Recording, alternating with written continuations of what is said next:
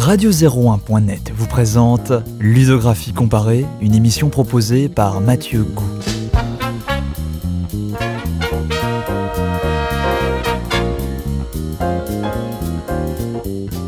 Thème de l'émission. Je reviendrai sur la notion de boss de fin de niveau, cette fois-ci en abordant les jeux où un assaillant invincible surgit dès les premiers instants de l'aventure et exige alors du héros de gagner en puissance afin de le vaincre. Première partie, présentation et problématique. Lors de ma dernière émission de la première saison, j'avais évoqué le principe du boss de fin de niveau et la façon dont celui-ci est intimement lié au média en lui-même. J'ai notamment mis en avant l'idée que le boss était associé à la construction narrative du jeu et qu'il était une borne de fin assimilable au drapeau scandant la fin des niveaux de Super Mario Bros. Au fur et à mesure de l'histoire du média, une tendance particulière à la scénarisation vit le jour. Le boss de fin, qui n'était jadis rarement évoqué, son apparence même étant une surprise pour le joueur, ou alors au sein du manuel du jeu, sous une forme elliptique le plus souvent, se mit au fur et à mesure en scène. On l'a vu apparaître dans les attraques modes, dans les cinématiques au début des parties, et même à la fin des tout premiers niveaux où ils mettent le joueur plus bas que terre, ou le pourchassent, sans que le héros ne puisse le défaire.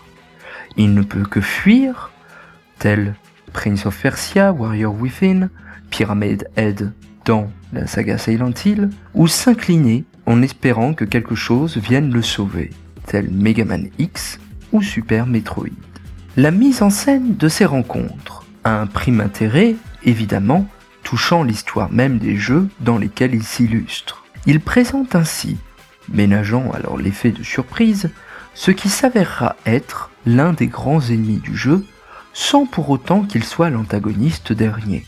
Quelque part, nous saurions là la technique dite du twist scénaristique, celui ou celle que l'on nous présente comme le grand méchant n'est, en réalité, qu'un second couteau. La chose est devenue ce que d'aucuns nomment un trope, c'est-à-dire un cliché ou un stéréotype attendu de pied ferme par les lecteurs, spectateurs ou joueurs de tout poil. À dire vrai, et si ce n'est quelques rares et notables exceptions, il est possible d'édicter ici une loi qui aurait tout des mathématiques. Plus un violent opposant apparaît tôt dans un jeu, moins il a de chances d'être le grand méchant que le joueur devra finalement affronter. Cependant, ce schéma ne saurait avoir, je pense, une seule utilité scénaristique. Et comme toujours dans cette émission, nous allons tâcher de mettre en lumière les conséquences ludiques de ce choix narratif. Le problème majeur que cette organisation de l'histoire met en lumière vis-à-vis du jeu vidéo touche à l'un des fondements de celui-ci et, plus précisément, du principe d'action-récompense qui est l'arc-boutant de sa structure interne. Tous les jeux vidéo, en effet, des plus simples aux plus complexes, des plus récents aux plus anciens, répondent à ce principe simple. Toute action effectuée par le joueur doit être suivie d'une réaction.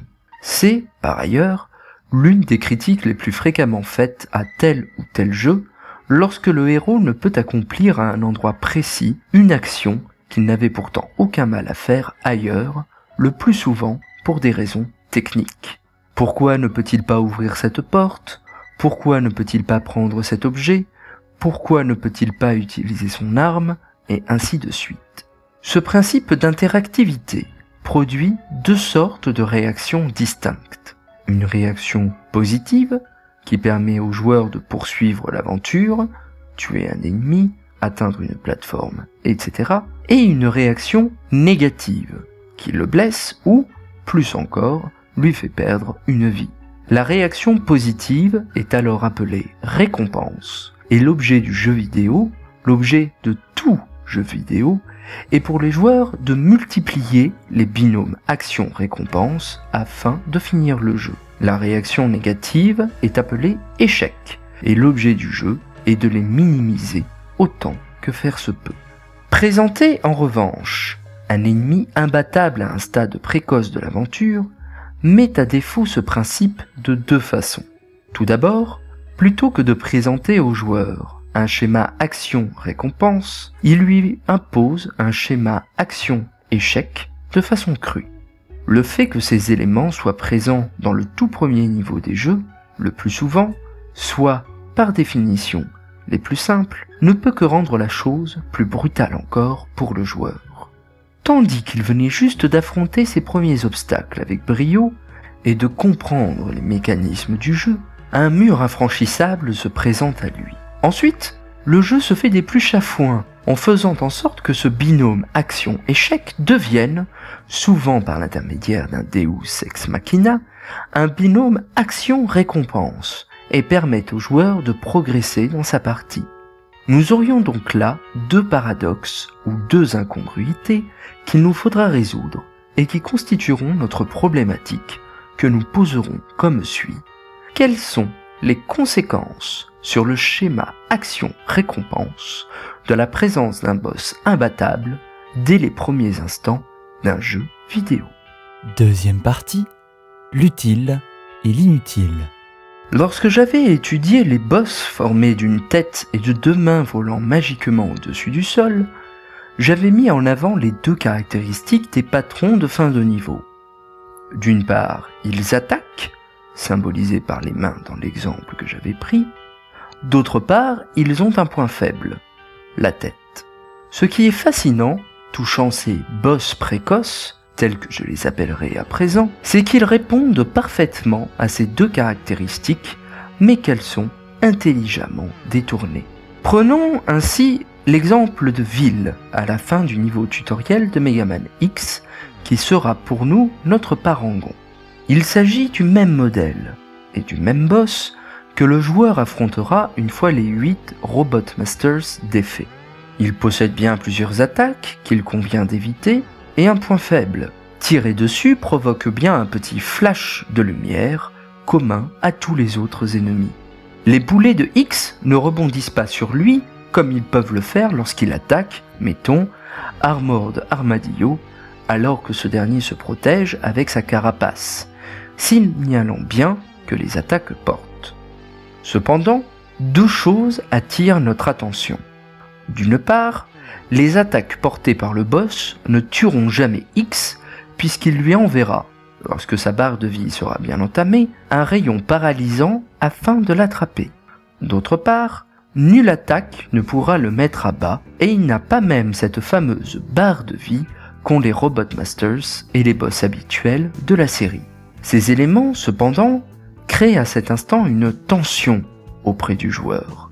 Il convient de rappeler ici que Megaman X est on ne peut plus distinct des Megaman dits classiques, et à cet instant, le joueur pouvait douter de la présence de cette barre de vie seconde, comme c'était le cas jadis. Et si les développeurs avaient pris une autre direction De même concernant le rayon paralysant, celui-ci surgissant lors d'une phase avancée du combat, il était on ne peut plus possible pour le joueur de croire qu'il s'agissait d'une attaque légitime et que cela signait alors sa perte. Bien entendu, les deux éléments sont détournés. Les attaques ne portent finalement pas, et le rayon paralysant ne tuera pas X, mais enclenchera une scène dialoguée permettant de le sortir de ce guépier, notamment par l'intermédiaire de Zéro, le héros aimé de tous.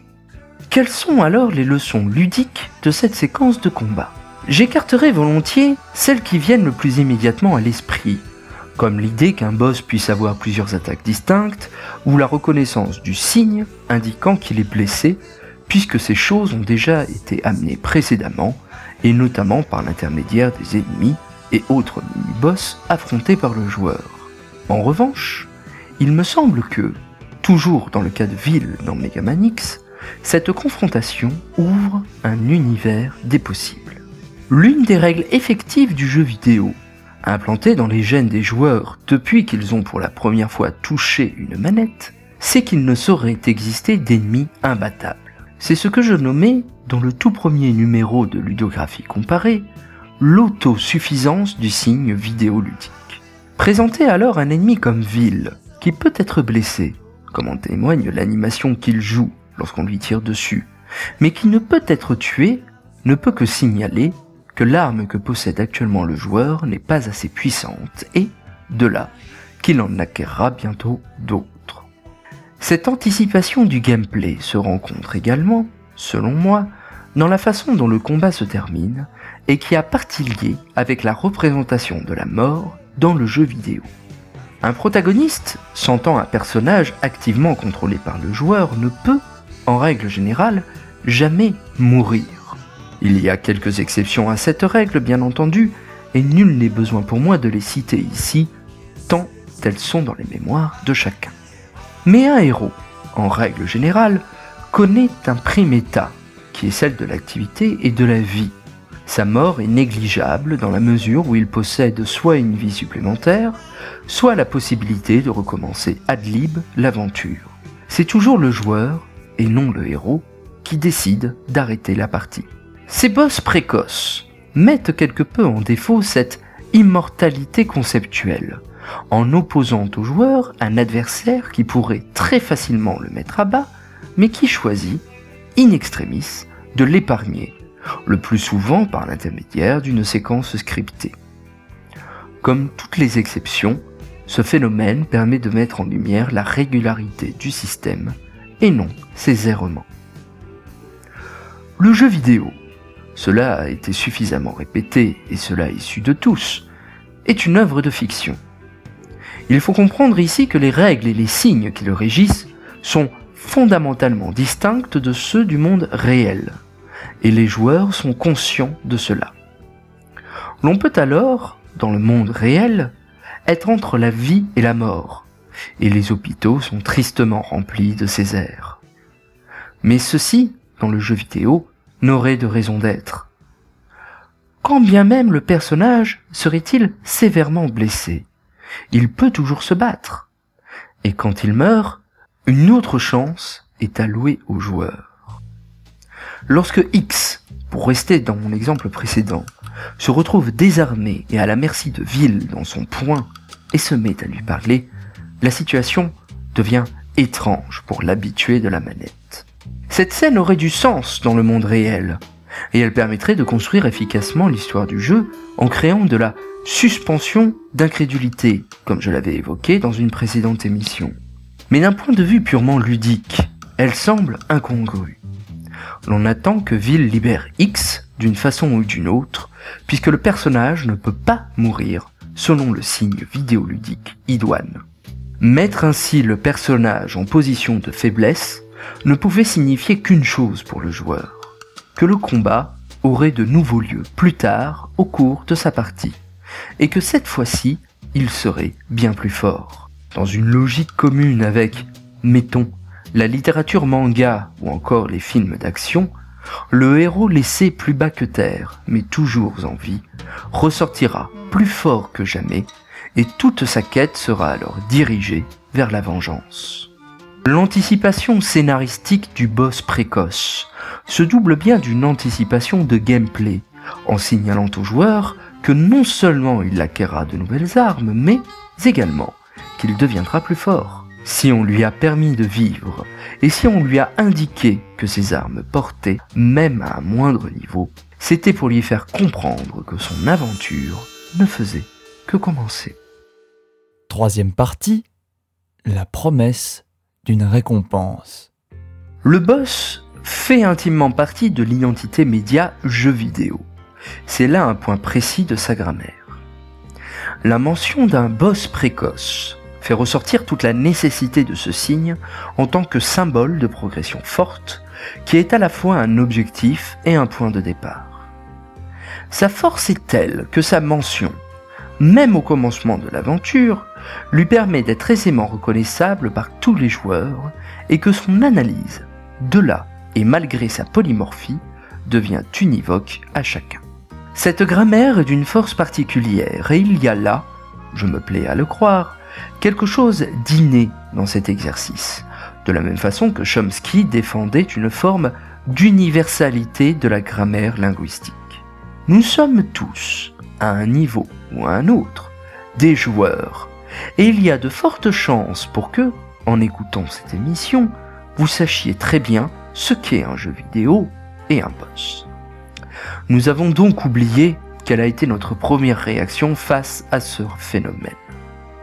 Mais plus qu'un autre, c'est celui qui permet de résumer ce qu'est, de façon forte, un jeu vidéo. Comme je l'ai souligné à de nombreuses reprises, un jeu vidéo se définit envers et surtout par son interactivité et par le principe d'action-récompense qui le définit à minima. Pour parler simplement, le joueur appuie sur des boutons et cela provoque une réaction à l'écran. Cependant, réduire simplement et uniquement le jeu vidéo à cela serait profondément insultant. Après tout, s'il ne suffisait que de cela, nul besoin d'électricité. Le bruit que fait mon clavier alors que je tape ces mots me satisferait amplement. C'est qu'il convient de distinguer dès lors la réaction de la récompense. La réaction est un procédé mécanique, et elle n'est pas absente du jeu vidéo. C'est ce qui permet à Mario de sauter lorsque le bouton idoine est pressé. La récompense est un procédé psychique. Elle est le fondement du jeu vidéo. C'est ce qui permet d'associer un investissement de quelque nature qu'il soit, temporel, physique, intellectuel, une contrepartie d'une certaine nature, non nécessairement identique à l'investissement, et qui viendra compenser, d'où le terme récompense, l'investissement initial. Le jeu vidéo, c'est là l'un des arguments les plus fréquemment avancés par les mères de famille soucieuses du bien-être de leurs enfants, est une activité inutile, dans la mesure où tout l'investissement du joueur en termes de temps, de planification, etc., ne produit qu'une récompense virtuelle. Que l'on se rassure, la même chose a été dite de la lecture, du cinéma ou de la télévision. Qu'elle soit virtuelle ou concrète, cependant, la même règle doit s'appliquer. La récompense doit être à la hauteur de l'investissement effectué. Combien de fois avons-nous été déçus, nous autres joueurs, par des quêtes secondaires ne menant qu'à des récompenses dérisoires, ou contre des boss annexes qui ne délivrent, finalement, rien d'intéressant pour nous. Dans le cas des boss, la chose est la plus douloureuse, car par l'unheimlich qu'ils provoquent, l'investissement en termes de temps et d'énergie qu'ils demandent, l'on attend d'eux une récompense à la hauteur de nos efforts. Dans la majorité des cas, c'est bel et bien ce qu'il se passe puisqu'ils marquent la fin du niveau ou du jeu. Mais parfois, ils déçoivent. Arrive alors la technique du boss précoce qui vient anticiper, comme dit, sur la progression en puissance du joueur personnage. Mais il se produit alors un basculement étrange dans le schéma action-récompense, car l'action effectuée par le joueur pour vaincre ce qu'il ignore être alors un boss invincible n'est pas récompensée, ou plutôt, la récompense est repoussée jusqu'à la fin du jeu. Mais contrairement à ce qui se produit pour les autres boss du titre, cette récompense ne marque pas la fin du jeu comme attendu. Rappelez-vous de la règle mathématique édictée en introduction. Et le vaincre ne permet d'obtenir aucun bonus en particulier. Que je prenne, cette fois-ci, l'exemple de Super Metroid. Battre Cred permet d'obtenir la Varia. Battre Fantou permet de rétablir l'électricité du Wrecked Ship et d'obtenir la Gravity Suit. Battre Phantom permet d'obtenir la dévastatrice attaque vrille. Mais vaincre Ripley, dans l'Orphère, ne permet que d'obtenir l'accès à Tourian et au dernier boss. Aucune nouvelle arme, aucun costume, aucune modification de la zone en cours d'exploration. Et pourtant, il ne me semble pas, du moins cela n'avait pas été ma prime réaction à l'époque, que quiconque ait été déçu par la récompense apportée. Comment se peut-il alors qu'un affrontement annoncé depuis le commencement et aussi peu récompensé satisfasse autant le joueur? Il me semble qu'il faille entendre ici la récompense non dans son sens habituellement donné, un nouvel objet, un nouvel arme, etc., mais dans un sens on ne peut plus conceptuel. La véritable récompense est la défaite même du boss. Ce n'est pas le seul endroit où la défaite même de l'ennemi est la seule récompense allouée. Pensons au versus fighting, où il n'y aura guère qu'un jingle et un décompte de points pour venir scander la fin du combat. Mais le jeu en lui-même n'offre rien aux joueurs. La force du boss, et ce pourquoi il représente le parangon même du média, c'est que le fait même de le vaincre, contente le joueur. Cela seul et rien de plus. À ma connaissance, il s'agit du seul signe vidéoludique à être autosuffisant dès sa seule mention, là où tous les autres ont besoin d'être construits en réseau pour exister. Il n'est donc guère surprenant de le voir apparaître constamment et même de voir apparaître des jeux entièrement construits sur la lutte successive de plusieurs patrons de plus en plus forts et grandiloquents. Ramasser une pièce dans Super Mario Bros ne mène à rien. En ramasser 100 permet d'avoir une vie. Obtenir une vie dans Super Mario Bros ne mène à rien. Il faut mourir auparavant pour pouvoir en profiter.